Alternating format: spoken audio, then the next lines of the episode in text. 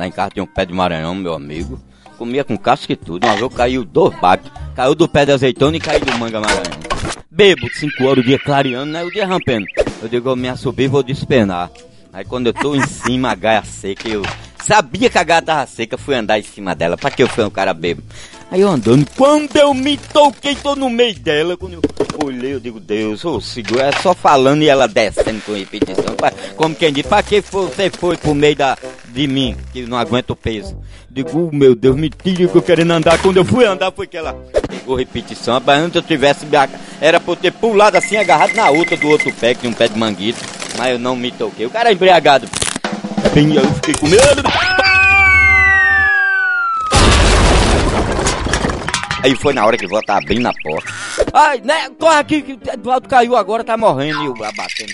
Ai, ai. Aí trouxeram uma garrafa cheia de álcool na cabeça. Ai, tá me queimando. Vocês vão botar água, vão botar fogo. Que porra é? Cara bebo é. É o álcool é que mata. Ixi. Aí desses dias pra cá eu fiquei.